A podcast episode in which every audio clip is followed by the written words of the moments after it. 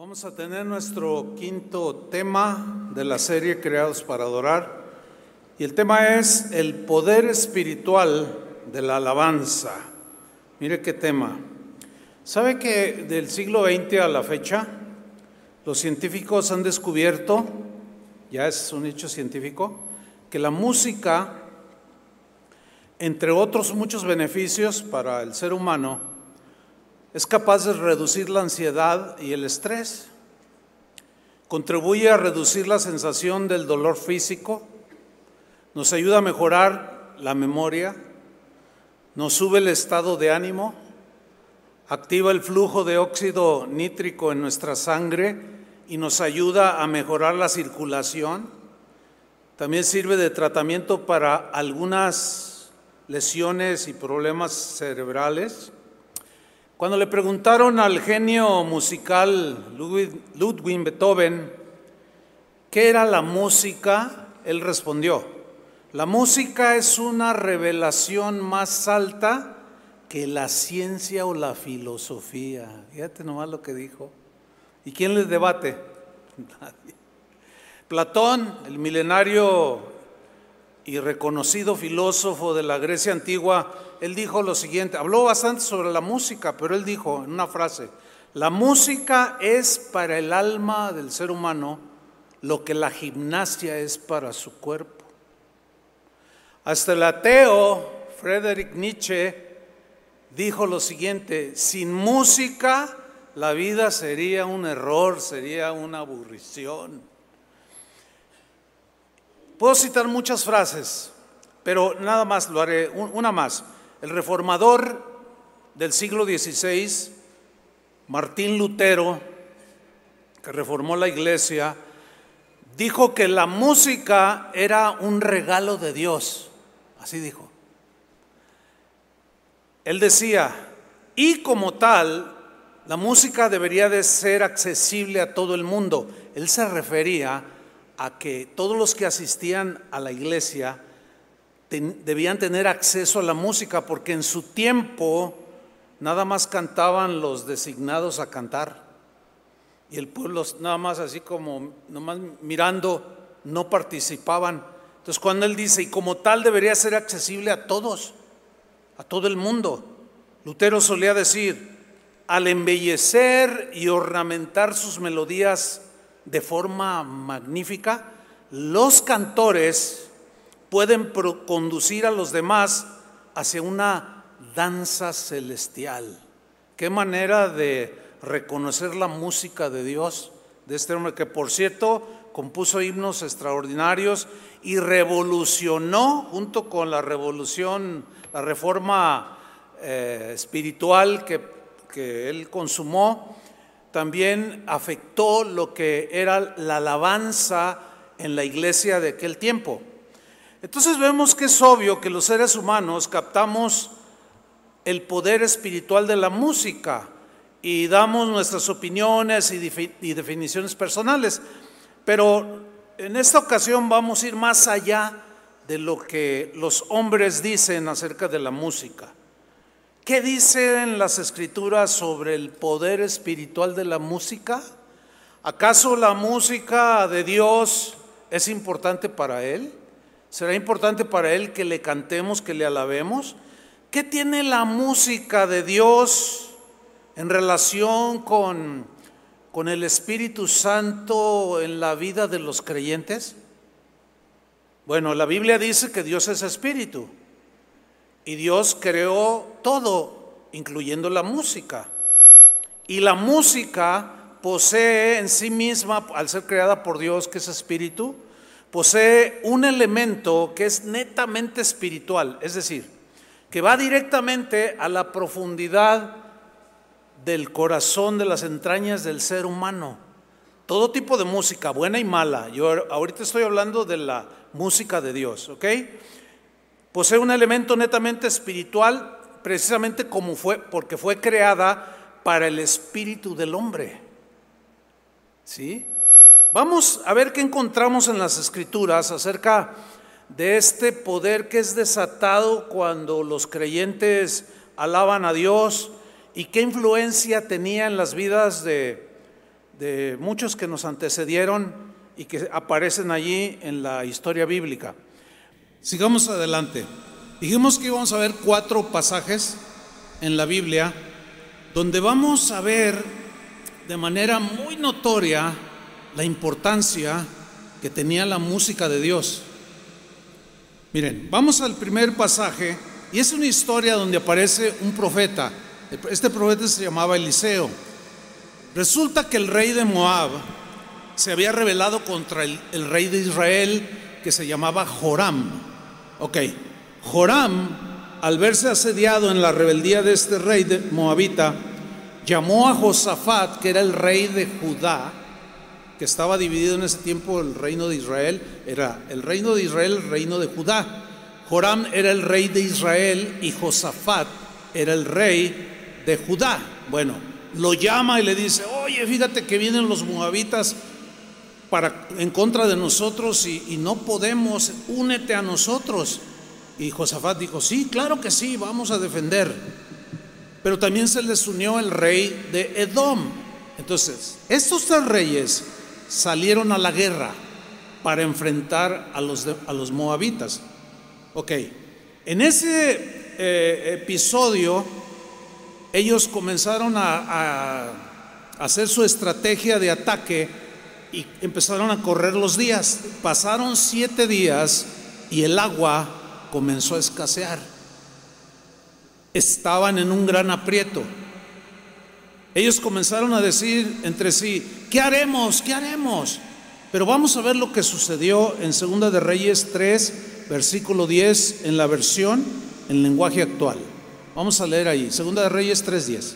Entonces el rey de Israel dijo, estamos en problemas. Estamos en problemas, dijo. ¿Alguna vez usted ha estado en problemas? ¿Sí? Sígame con mucha atención. El rey exclama, estamos en problemas, pero noten lo que dijo a continuación. Dios nos entregará en manos del rey de Moab. Uy, qué fe. ¿Cuánta fe tenía el rey de Israel? Josafat preguntó, ¿hay aquí algún profeta que nos diga lo que Dios quiere que hagamos? Josafat pregunta, ¿hay algún profeta, algún hombre de Dios, alguien que tenga palabra de Dios? que nos diga qué tenemos que hacer? Y uno de los oficiales del rey de Israel contestó, por aquí anda el profeta Eliseo, el ayudante de Elías. Josafat dijo, Dios nos hablará por medio de él. O sea, está reconociendo que Eliseo era un profeta de Dios, un hombre de Dios. De inmediato los tres reyes fueron a ver a Eliseo. Pero este le dijo al rey de Israel, al que llegó todo ya previamente derrotado, le dijo, yo no tengo nada que ver contigo.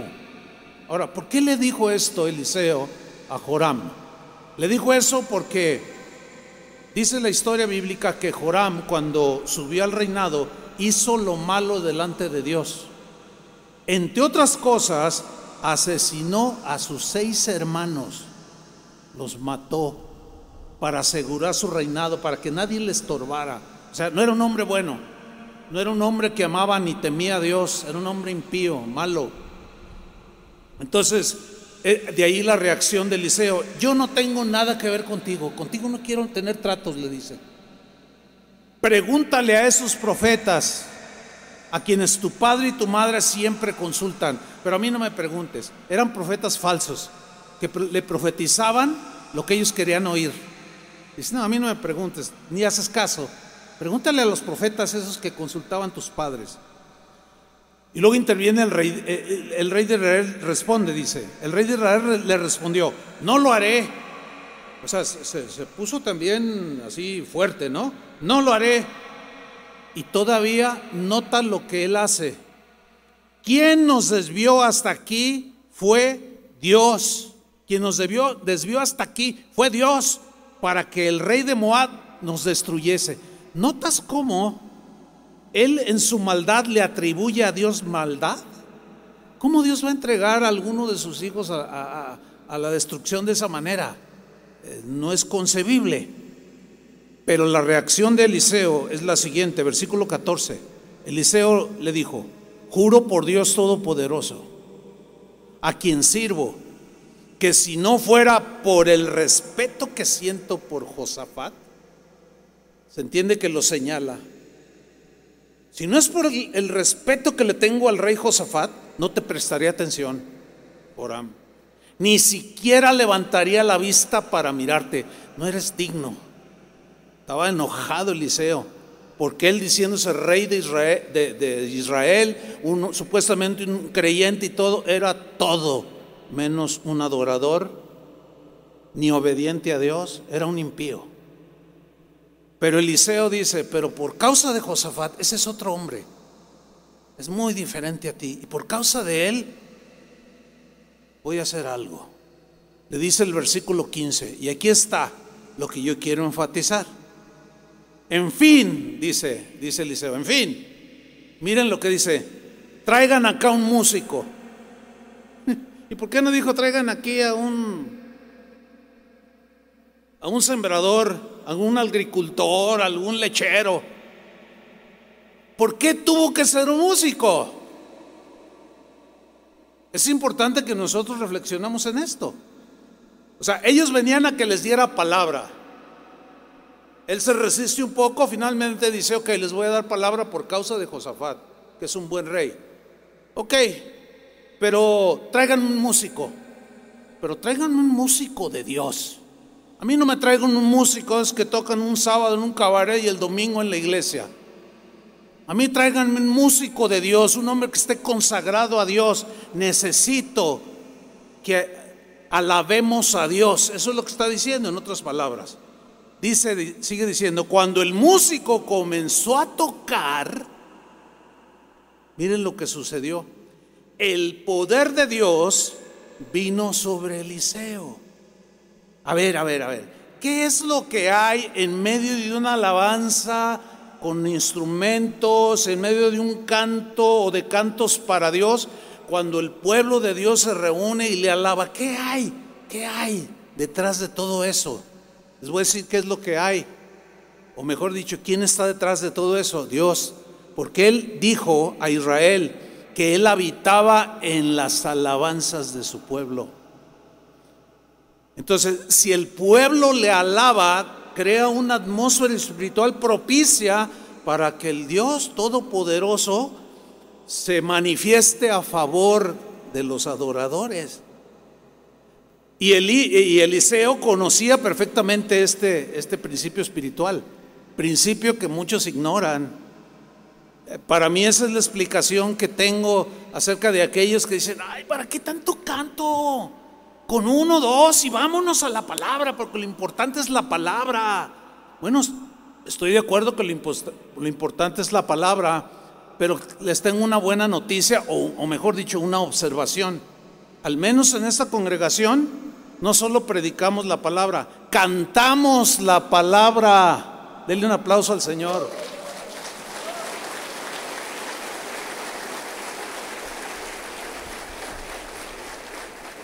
El mismo versículo de Segunda de Reyes 3:15 en la palabra en la versión Palabra de Dios para todos dice así. Dice que Eliseo dijo, "Llamen a alguien que toque el arpa." Es un músico. Cuando el músico comenzó a tocar la música, se entiende música consagrada a Dios, ¿se entiende? El poder del Señor comenzó a operar por medio del Eliseo. Miren, yo conozco este principio, hermanos, y estoy convencido, no de ahorita, ¿eh? yo tengo casi ya, voy casi para 50 años sirviendo al Señor, sé lo que estoy hablando. Para mí es muy importante que el ministerio de alabanza cumpla con su función. Para mí es sumamente importante que los músicos dentro de la congregación que ministran alabanza hagan su parte bien, que vengan limpios de corazón, que vengan con actitudes buenas, que consagren su música a Dios, que lo hagan con pasión, con entrega. Si no lo van a hacer así, mejor no se suban, ¿verdad que no? No les tengan miedo. No, no, yo, yo soy privilegiado, hermano. Yo, la verdad, le doy gracias a Dios por, por el equipo de alabanza que Dios ha levantado en este lugar, pero se ha levantado en base a este conocimiento.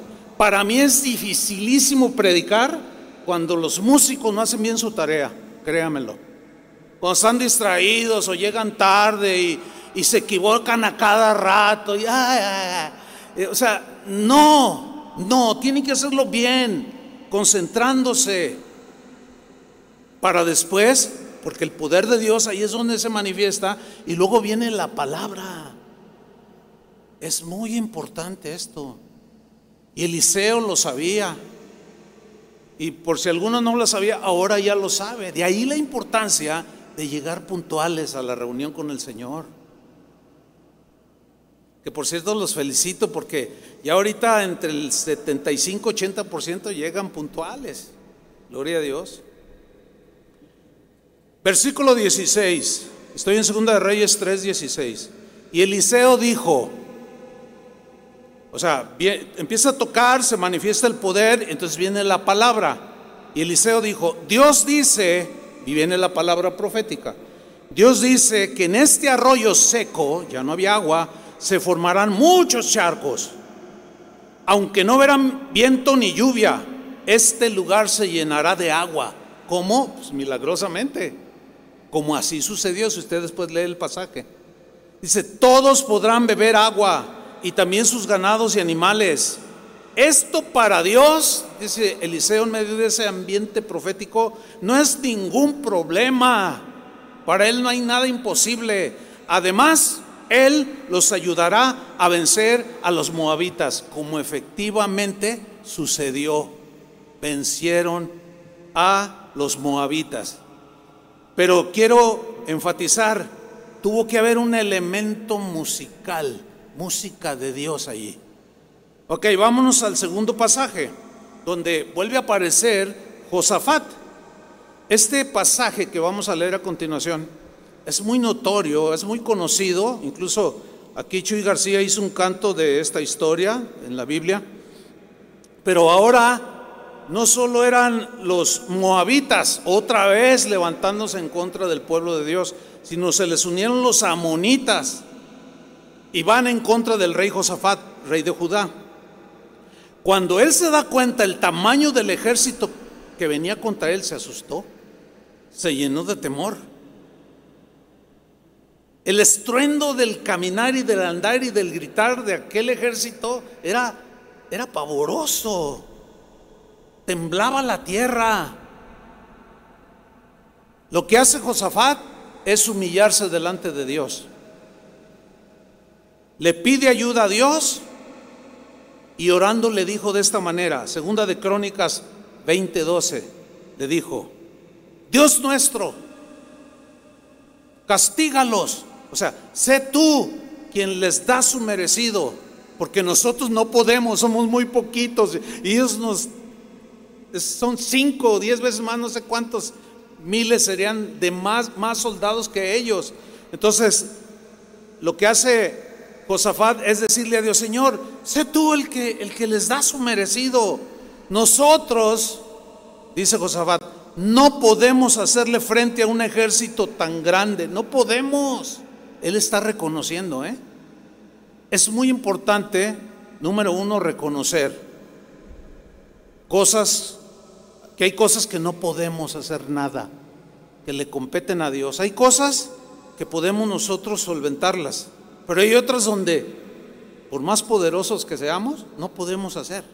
Por ejemplo, la conversión de un familiar. No puedes hacer nada más que orar. Entonces dice, no podemos hacer, hacerle frente a un ejército tan grande.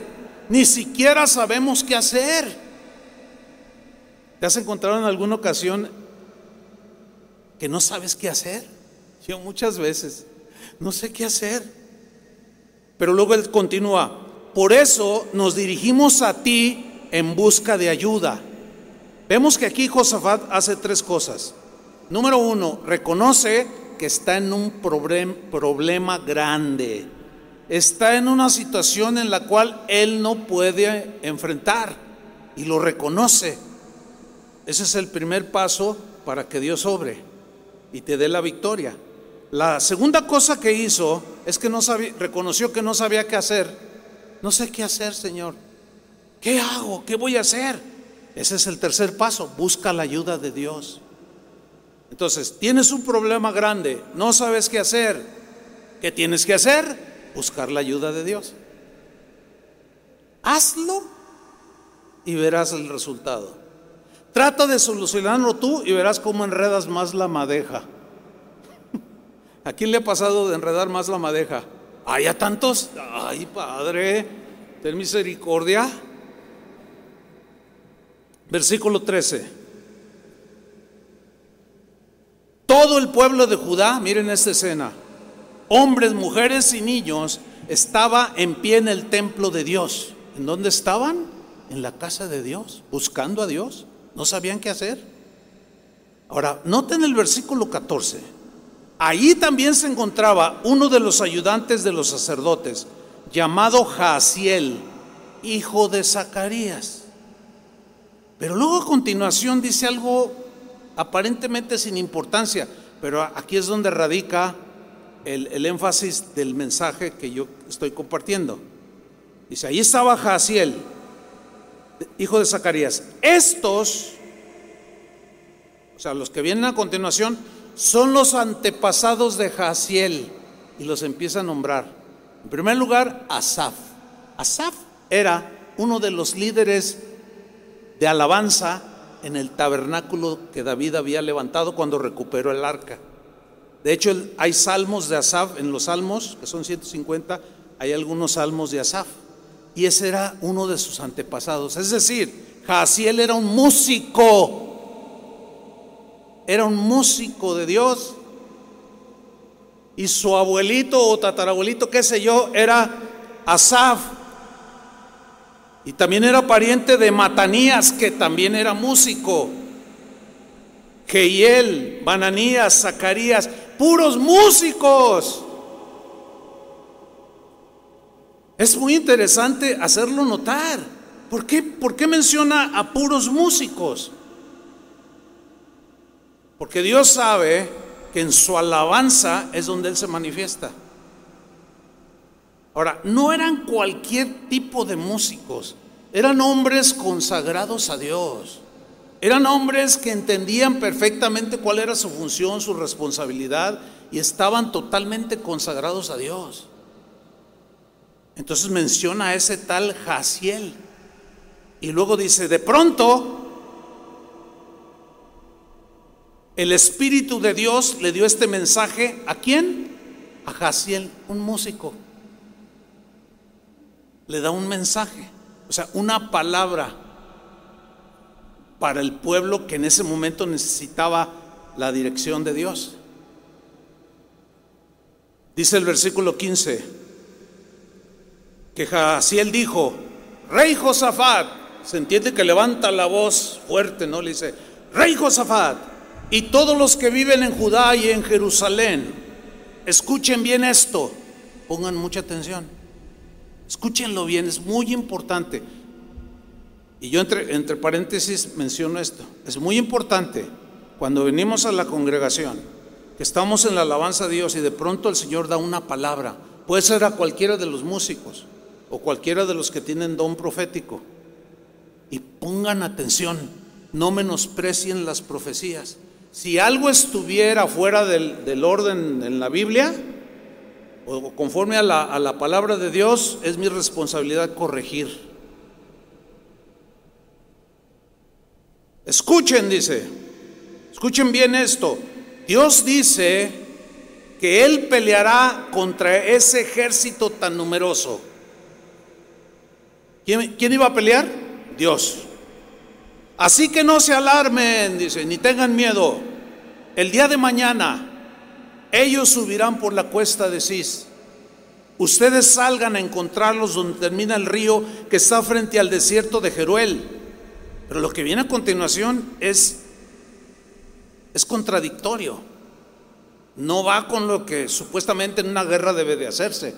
Ustedes se van a ir por el río, van a hacer esto, se van a colocar de esta manera, pero no los ataquen, dice el Señor.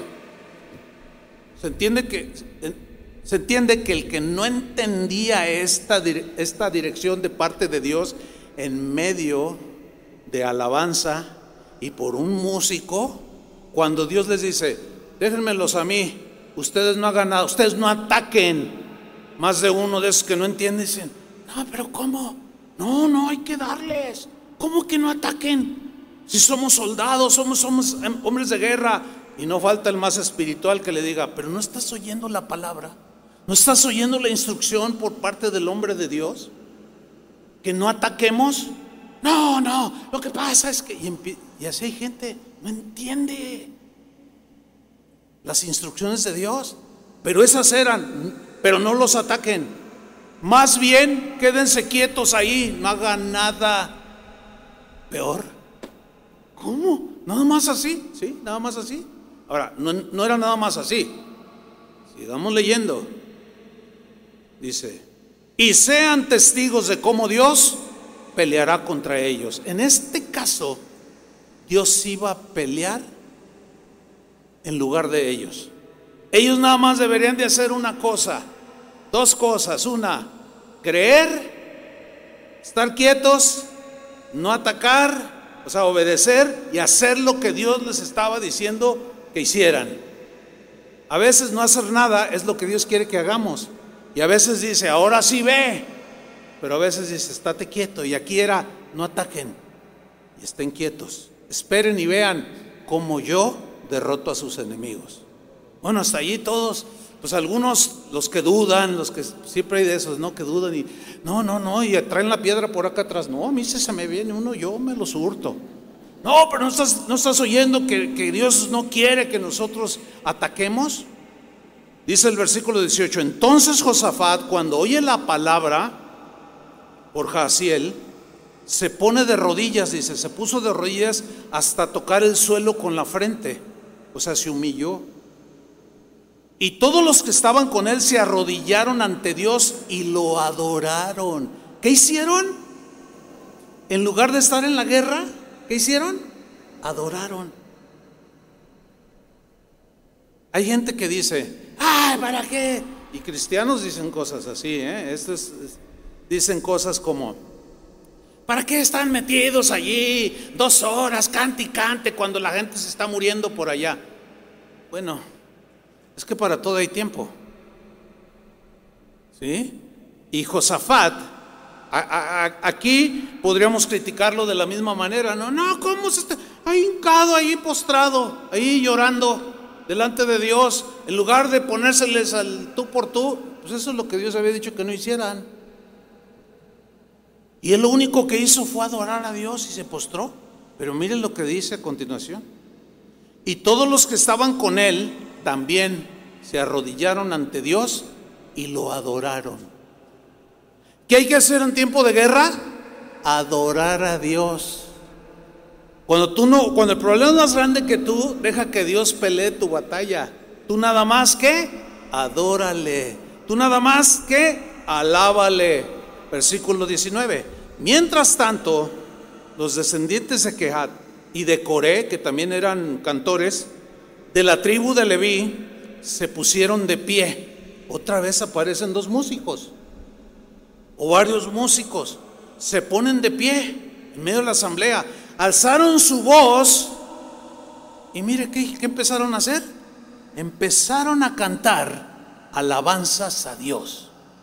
Bueno, pero que no debían de estar con, con la espada y el arco. Pues sí, pero estos agarraron instrumentos y empezaron a alabar a Dios porque conocían el poder espiritual de la alabanza. Y empiezan a cantar alabanzas a Dios, dice el versículo 20. Al día siguiente se levantaron muy temprano y se prepararon para ir hacia el desierto de Tecoa. Cuando iban saliendo de Jerusalén, Josafat se puso de pie y les dijo, escuchadme con atención, ahora es el rey el que toma la batuta, escuchadme con atención todos los que viven en Jerusalén y en Judá. Y eso es lo que debe de hacer todo hombre de Dios, hablar la palabra de Dios. Y miren lo que dijo, confíen en nuestro Dios. Confíen en Dios. No duden. Dios está con nosotros, confíen en Él. Confíen en Él y en sus profetas.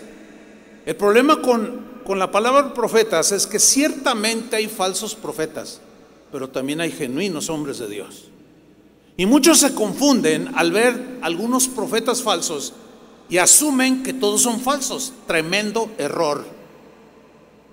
El hecho de que haya falsos profetas no significa que todos los que tienen algún don profético son falsos por el amor de Dios.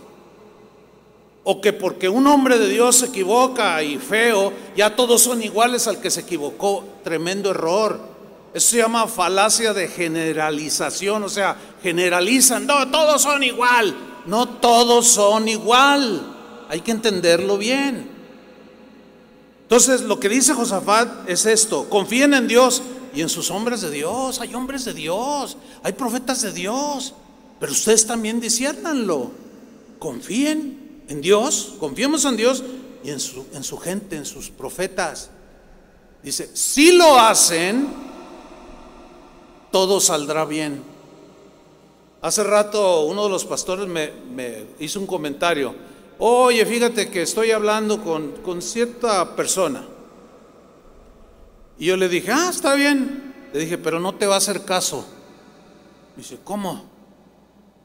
Dice, sí, es que me pidió si lo, si lo asesoraba. Le dije, puedes hacerlo pero no te va a hacer caso. Mira, no me ha hecho caso a mí, no le ha hecho caso al pastor Toño, no le ha hecho caso al pastor Chava, no le ha hecho caso acá, no le hace caso a su mamá, no le hace caso a nadie y no te va a hacer caso a ti lo que tú le digas. Dice, pero lo puedo intentar o inténtalo, pero no te va a hacer caso. Porque hay gente así, hay gente así. Por eso Josafat dice, si lo hacen, o sea, si confían en Dios y creen en los hombres de Dios, si lo hacen, todo saldrá bien, les van a salir bien las cosas. Se atienden a sus instrucciones. Nada nos va a suceder si confiamos y creemos en la palabra que ellos nos han dado. Versículo 21. Luego Josafat se puso de acuerdo con el pueblo y miren, miren, qué interesante. Y eligió a varios agricultores. Y eligió a dos, tres lecheros. ¿Por qué no eligió a, algunos otros hombres con otros oficios o quehaceres? ¿Por qué tuvo que elegir cantores? ¿Por qué? Porque Josafat entendía perfectamente el poder que hay detrás de la música de Dios. Y voy a repetir otra vez, cuando alguien viene y me dice, pastor, ¿puedo oír música del mundo? Pues es que no he entendido, porque ese es otro tema, ¿eh? La música que es netamente espiritual tiene su lado negativo. Aquí les estoy hablando de la música de Dios. Y en su momento les hablaré de la otra, los efectos que también trae. Así como la música de Dios produce todo lo que nosotros ya sabemos y entendemos, la música que no es de Dios produce todo lo contrario. Vean los chavos que, usa, que, escuchan el rock así bien pesado, metálico, así. Y los que, los que oyen la alabanza de Dios, los que cantan los cantos de Dios, están tranquilos, se les ve en su rostro. Hay un poder espiritual en la música que muchos ignoran. Por eso es que es que no se afirman, pero yo espero que después de todas estas explicaciones se decidan y descubran el poder espiritual de la música de Dios. Dale un aplauso al Señor, Él lo merece. Amén. Entonces Josafat se pone de acuerdo con todo el pueblo y elige a varios cantores, pero no eran cualquier tipo de cantores, ¿eh? Era gente consagrada, era gente limpia, era gente apropiada. Dice, y eligió varios cantores para que marcharan al frente del ejército. O sea, iban a ir a la guerra sin atacar, pero los músicos iban a ir delante. Ahora, ¿se ha fijado que toda reunión cristiana empieza con alabanza y adoración. ¿Quiénes son los que van adelante? Los músicos. Cuando los levitas llevaban el arca, ellos iban adelante del pueblo y eh, los levitas eran los músicos. Parte de su ministerio era la música y ellos llevaban el arca. Cuando se encuentran ante el río Jordán, ellos son los que tenían que dar el primer paso. Y yo me imagino los dos primeros, porque eran cuatro. Oye, Jaciel, ¿qué pasó, Asaf? Pues a las tres, ¿eh? Una, y el, río corriendo. Una, dos, tres. Se detenía el agua. Y los milagros empezaban a suceder. ¿Qué responsabilidad tienen los músicos en toda congregación cristiana? Por eso cuando, cuando yo voy a una iglesia y veo a los músicos, híjole, no, no, no, no, no, no puede ser. O que llegan tarde a la reunión. No, pastor, pues, esperemos otro rato que lleguen los músicos. Ya van llegando ahí todos despeinados, con sus pantalones todos rasgados y con tenis. Y, ah, hola hermanos, Dios les bendiga. A ver, aquí, a ver, pásame el do. Pásame. Tú dices, yo, pastor, yo que tú los bajaba esos. Ay, es que si los bajo me quedo sin nada, pues es mejor nada que con estos. Estos avergüenzan a Dios. Estos cómo van a andar guiando al pueblo de Dios en la alabanza al, al Señor. ¿Cómo? Si no pueden ni con ellos mismos. No son dignos de pararse en un lugar y ministrar las alabanzas de Dios. No lo conocen. Por eso obran de esa manera. Pero en eso tiene que ver mucho el pastor, ¿eh? Por eso, miren, les voy a decir algo. A quien, a uno de los ministerios que más les exijo es a los de la alabanza. Si no, pregúntenle a Janet. Ahora a él le tocó como directora. Cuando Julio estaba, igual. No, no, no, es que, es que es muy importante. Y todos los hombres, todos estos hombres en la Biblia lo entendían. Por eso es que dice, eligió a varios cantores para que marcharan al frente del ejército y fueran cantando y alabando. Seguimos ahí en 2 Crónicas 20, 21. Que fueran al frente y fueran cantando y alabando a Dios con el himno que dice, den gracias a Dios porque Él nunca deja de amarnos. Dice, los cantores marcharon vestidos con sus trajes especiales. ¿Se los imaginan? Todos así, impactantes. Y agarraban sus instrumentos y allá el ejército, el super ejército, enfrente de ellos. Y ellos agarran sus instrumentos y en lugar de agarrar flechas y, y qué sé yo, armas, agarran sus instrumentos y empiezan a cantar. Y empiezan a alabar al Señor y todo el pueblo detrás. Ahora, ¿qué sucedió? Versículo 22. Y en cuanto empezaron a cantar, no antes, en cuanto empezaron a cantar, Dios confundió a los enemigos de Judá. Fue tal la confusión que los amonitas y los moabitas atacaron a los de Seir hasta que acabaron con todos. Luego los amonitas y los moabitas se pelearon entre ellos y acabaron matándose unos a otros. Así fue como cayeron derrotados. Miren, aquí hay dos principios. Número uno, no ataques al que te ataca. Deja que Dios se los hurta. Porque un cristiano no está para estar peleando. El otro día un amigo, un pastor me dice, oye mira, ya te hicieron otro video, te están atacando. Le digo, no, pues déjalos que, que digan lo que quieran. Yo no me voy a poner a pelear, y menos públicamente a discutir. Eso es para los pendencieros, eso es para los buscapleitos. Y la Biblia dice que el hombre de Dios no debe de ser pendenciero, o sea, un pleitista, que se ande peleando con todo el mundo. ¿Se, imaginas, ah, ¿Se imaginan? ¿Qué pensarían de mí haciendo videos de todos? Ay, este, ay, este hizo esto y lo otro. Ay, este hizo el otro. Ay, este. Y puro chismerío. ¿En qué los edifica ustedes? Absolutamente en nada. Sin embargo, hoy en YouTube abundan los youtuberos.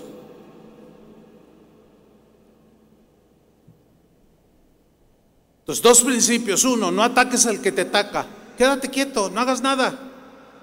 Y ve cómo Dios pelea por ti.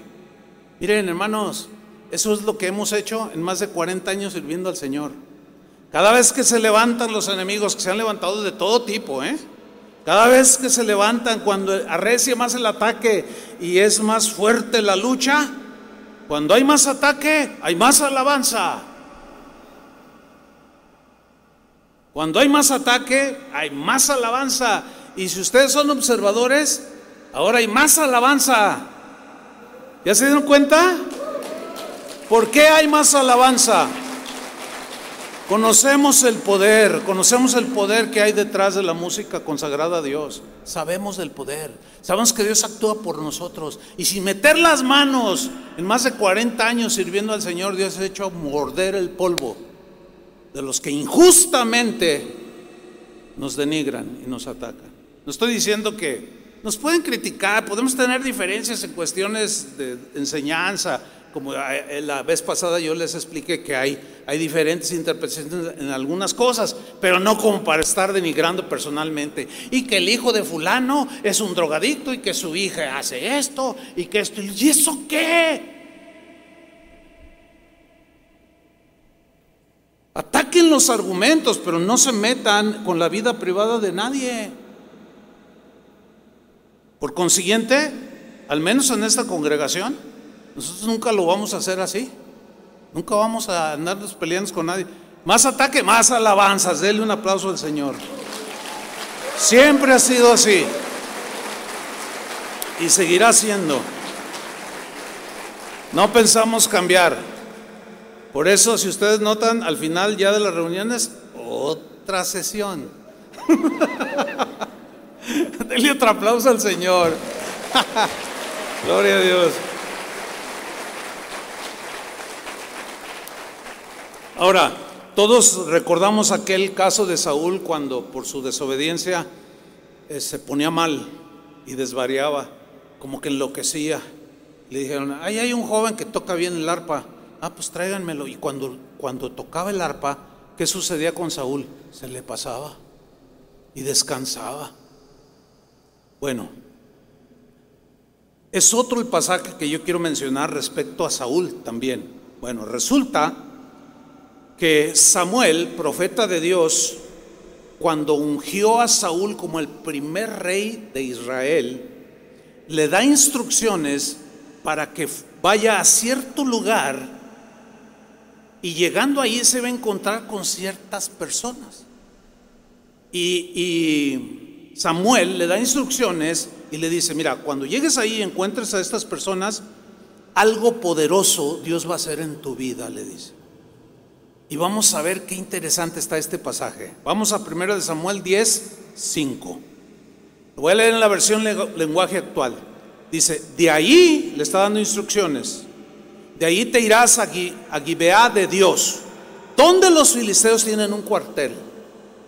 Samuel a Saúl. Al entrar al pueblo, mire, te encontrarás a una banda de qué?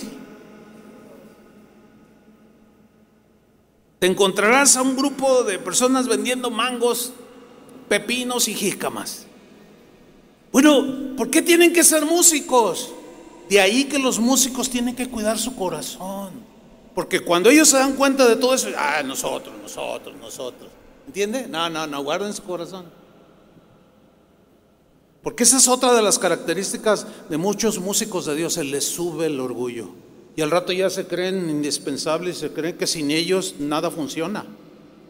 Tremendo error. Y he visto a muchos morder el polvo, porque el orgullo los conduce ahí. Entonces le, da instrucciones, dice, vas a ir a tal lugar y ahí te vas a encontrar a un grupo de músicos. Pero ¿por qué tienen que ser músicos? Pues porque Samuel también entendía que hay un poder espiritual en la alabanza donde Dios obra. Y estos músicos van a tener liras, o sea, instrumentos de cuerdas, panderos, van a tener flautas, van a tener arpas. Detrás de esa banda de músicos verás un grupo de profetas, hombres que tienen palabra, profetas que bajan del santuario, o sea, de la presencia de Dios, y que van dando mensajes de parte de Dios, predicando y dando mensajes divinos le dice Samuel a Saúl, En ese momento, cuando tú los encuentres y veas que están ahí en ese ambiente de alabanza y adoración, en ese momento el Espíritu de Dios vendrá sobre ti. ¿Por qué en ese momento? Porque Dios habita en medio de la alabanza de su pueblo. Y te, y te pondrás a profetizar junto con ellos. A partir de entonces, tu vida cambiará por completo. Quiero que noten una cosa, Saúl empezó bien su ministerio, pero en el trayecto se desvió. Ya conocemos su fin. Entonces, tú puedes iniciar bien tu ministerio, pero hay que mantenerse a través de los años. ¿sí?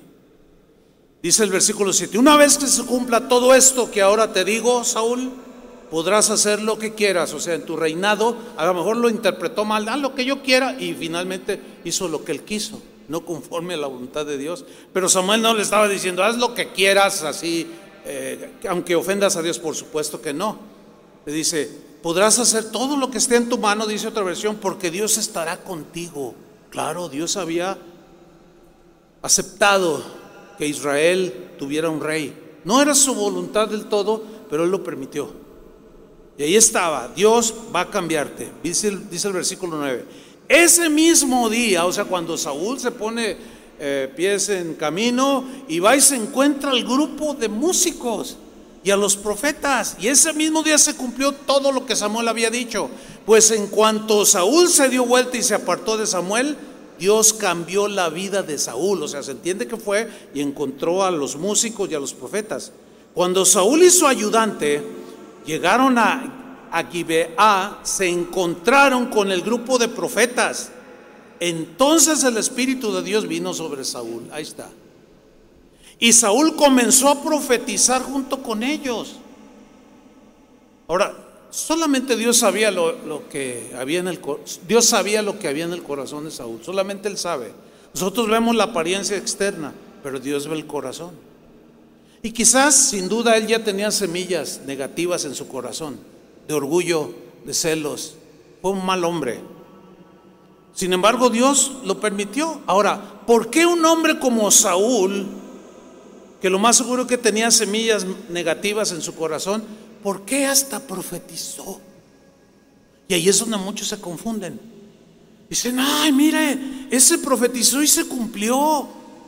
Y otro dice, oye, no, pero llevan cuatro veces que se casa. Y se robó el dinero de la iglesia fulana de tal. Y estafó a unos hermanos allá en quién sabe qué estado de la Unión Americana. Y ahí es donde se confunden porque dicen, ay, pues entonces el que es de Dios puede hacer lo que quiera. No, no se confundan, cristianos. No, lo que pasa es que al haber una atmósfera de alabanza y de adoración tan cargada, hasta el más impío y torcido se impregna y hasta puede profetizar. Por eso es que la Biblia dice que, que, los conoceremos por sus frutos, es decir, por cómo es su vida. Porque en un ambiente así cualquiera puede tener un momento de inspiración, de un, de, pues es un momento ungido por la misma presencia de Dios.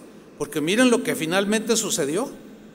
Dice en el versículo 11, la gente que lo conocía y lo veía profetizar en compañía de aquellos profetas, empezó a decir, ¿qué le pasa al hijo de Quis? Porque no era común que Saúl fuera muy espiritual, se, entiende que era así medio mala onda.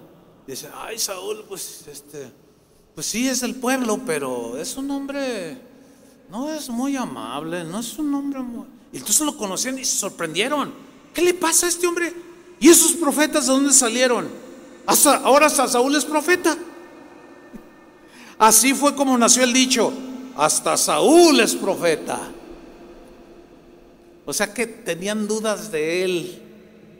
Sin embargo, yo quiero hacer notar que en medio de un grupo de músicos y de hombres de Dios, por la carga del peso de la gloria de Dios, de su manifestación, hasta el peor de los hermanos, que ande mal, puede tener un momento de inspiración divina, que no quiere decir necesariamente que eso avale todo lo malo que está haciendo. ¿Están entendiendo cristianos? Pero ahí es donde se confunden. Dicen, no, todos son falsos profetas, todos los pastores son iguales, toda, no, no, no, cálmese, ya deje esa amargura y de andar diciendo que todos son iguales, porque como dice el presidente de México, no todos somos iguales. ¿Y cuántos entienden que no, todos somos iguales? Es como la señora amargada que le fue mal el matrimonio. No, todos los hombres son iguales. Yo les pregunto a los hombres, ¿todos somos iguales? Ahí, está. Claro que no. O como el que la esposa lo abandonó y está todo amargado y dice, no, todas las mujeres son, son iguales. Mujeres, ¿todas las mujeres son iguales? Entonces, ¿todos los pastores somos iguales? ¿Todos los profetas son falsos? Pues claro que no. Ubíquese. Pero qué interesante, ¿por qué músicos? Por lo que estamos explicando. Y por último, el último pasaje. Ese está en el Nuevo Testamento, porque yo sé que quizás tengo algunos viendo allí o alguno que otro sentado por ahí dice, puro del Antiguo Testamento, puro del Antiguo Testamento puro del Antiguo Testamento. Y el Antiguo Testamento ya pasó. Y ta, ta, ta, ta, ta, Bueno, pues ahí le va nomás uno del Nuevo. Y con uno basta. Ahí va. Hechos 16, 16. ¿Qué sucede? Pablo y Silas. Pablo, apóstol de Jesucristo.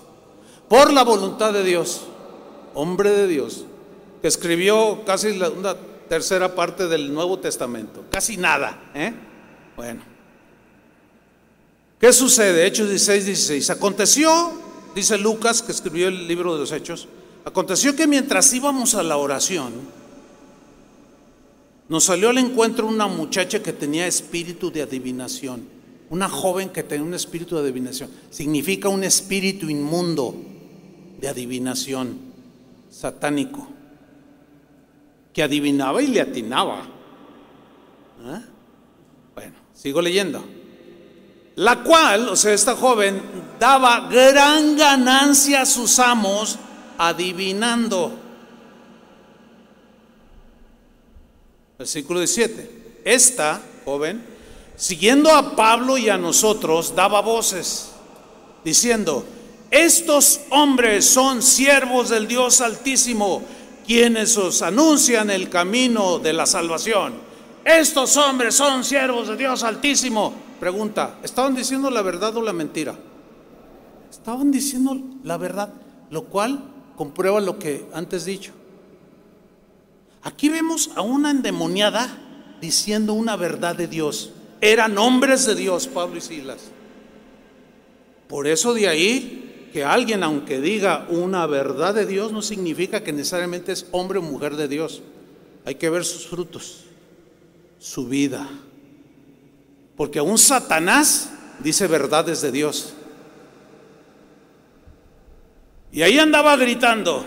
llegó un día en que Pablo lo hartó. Pero lo hartó por, porque no venía ese mensaje del Espíritu de Dios. Y perturbaba. Leamos. Versículo 18. Y esto de anunciar lo hacía por muchos días. O sea que Pablo sí tenía paciencia. Pero un día se le acabó. Más desagradando a Pablo, este se volvió, se entiende, se, giró hacia atrás, se entiende que venía la muchacha gritando atrás, se volvió y dijo al espíritu, te mando en el nombre de Jesucristo que salgas de ella. Y salió en aquella misma hora y aquella muchacha quedó libre y ya no podía adivinar porque ya el espíritu satánico se le había salido. Ahora, ante semejante suceso viene la reacción. ¿Cuál fue? Leamos versículo 18. 19. Pero viendo sus amos que había salido la esperanza de su ganancia, dijo, nada, mira, nada más tócales el bolsillo y hasta ahí llegaste. Por eso cuando, cuando yo digo, por ejemplo, cosas como, un, cantor de Dios no debe de andarse vendiendo ni alquilando, poniéndole precio a sus cantos. Queremos que venga a cantar y nos dé un concierto. Cristianos, estoy hablando de cristianos. Sí, pero este, yo cobro 20 mil dólares. No, hay quienes cobran 100 mil dólares por un canto. No por un canto, por un concierto. Y cuando yo digo que eso es prostitución del don, pues obviamente que hay una reacción. ¿Por qué? Porque les tocas el bolsillo. Porque la gente lo entiende y dice, oye, de veras, ¿pagar por ir a alabar a Dios? ¿De cuándo acá? ¿Quién inventó eso? ¿Hay que ir a pagar para alabar a Dios? ¿De dónde sacan eso? No, no, que el costo del, auditorio, no, no invente, no, no, para pretextos pueden poner todos los que quieran. Pero es prostitución del don de Dios. Y al decir cosas como esas, estoy tocando el bolsillo. Y empiezan los youtubazos. O los facebookazos. ¿Verdad? ¿Por qué? Al ver que había salido la esperanza de su ganancia, al verse afectados, prendieron a Pablo y a Silas y los trajeron al foro ante las autoridades. Y presentándolos a los magistrados dijeron, esos hombres siendo judíos alborotan nuestra ciudad, unos alborotadores, y enseñan costumbres que no nos es lícito recibir ni hacer, pues somos romanos. Y se agolpó el pueblo contra ellos.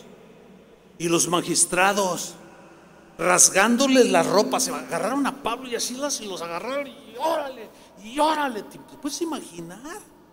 Los jalones, los arañazos. Y les rasgaron las ropas, ordenaron azotarles con varas. ¿Algunos de ustedes les han hecho esto? Entonces bájenle tantito cuando estén en alguna tribulación. Ay, siento morir. Cálmate. No, no, no, pero, supongamos que aún, aún en esas situaciones, que para ti puede ser lo, último que puedes aguantar. Vamos a ver qué sucede. Después de haberles azotado mucho, wow.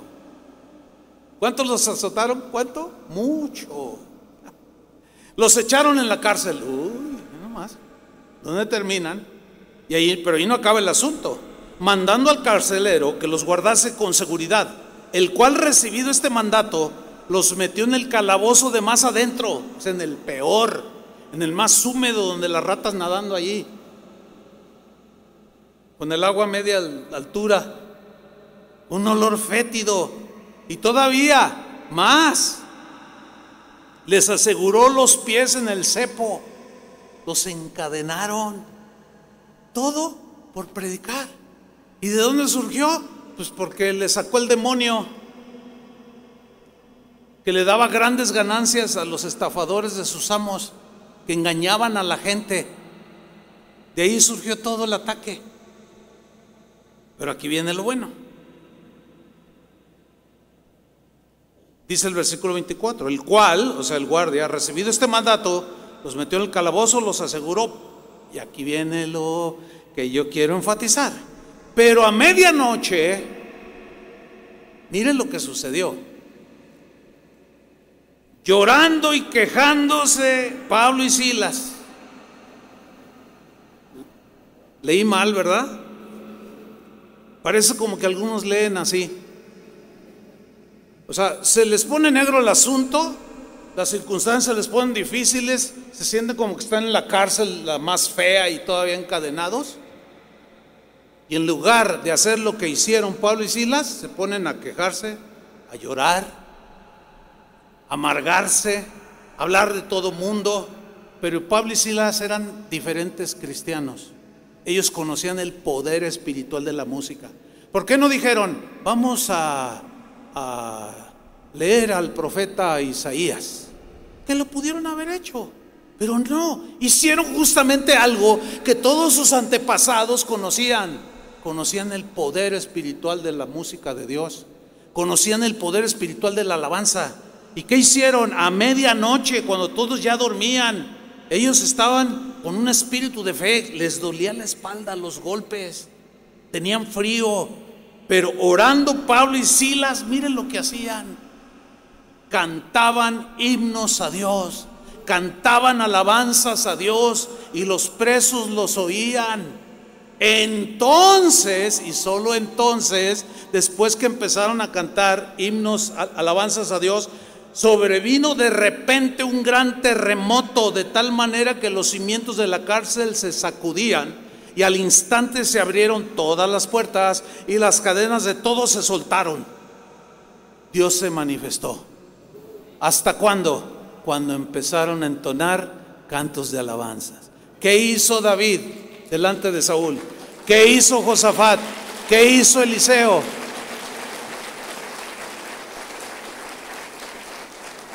¿Qué vamos a hacer nosotros? Lo mismo. Dele otro aplauso. Vamos a hacer lo mismo. Gloria a Dios.